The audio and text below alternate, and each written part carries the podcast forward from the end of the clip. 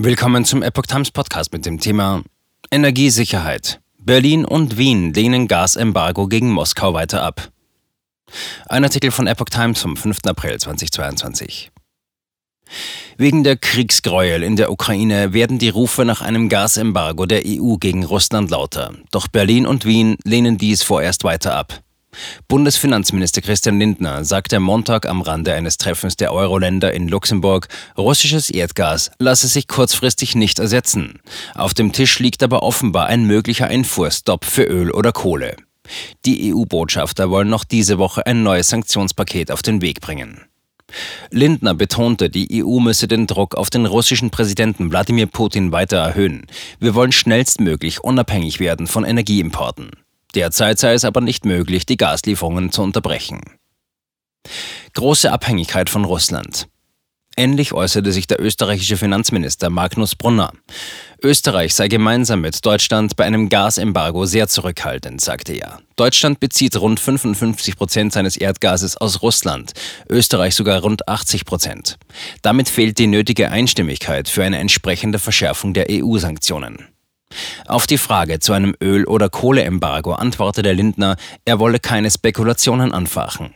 EU-Vizekommissionspräsident Valdis Dombrovskis betonte in Luxemburg, keine Option sei vom Tisch. Der belgische Finanzminister Vincent van Pettegem sagte, sein Land werde sich einem Ölembargo nicht entgegenstellen.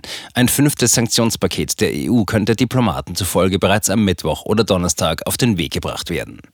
Die EU arbeite mit Hochdruck an neuen Sanktionen, sagte sagte der EU-Außenbeauftragte Josep Borrell. Er hatte Russland zuvor Gräueltaten in der Stadt Butscha bei Kiew und in anderen ukrainischen Orten vorgeworfen und die Massaker scharf verurteilt. Auch Brunner und Lindner verurteilten die Tötung von Zivilisten.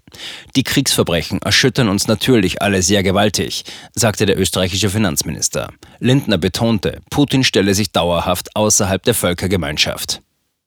EU will Ermittlerteam in die Ukraine schicken.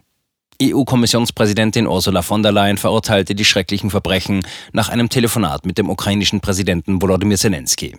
Sie bot die Entsendung von Ermittlerteams in die Ukraine an, um die Verantwortlichen zur Rechenschaft zu ziehen. An den Untersuchungen könnten sich nach ihren Angaben auch die Justizagentur Eurojust sowie die Polizeibehörde Europol beteiligen. Die Präsidentin des Europäischen Parlaments, Roberta Metsola, forderte die Staats- und Regierungschefs der Mitgliedstaaten auf, verbindliche Embargos für russische Energieimporte einzuführen. Europa müsse aufhören, indirekt Bomben zu finanzieren, sagte sie bei der Eröffnung der Plenarsitzung in Straßburg.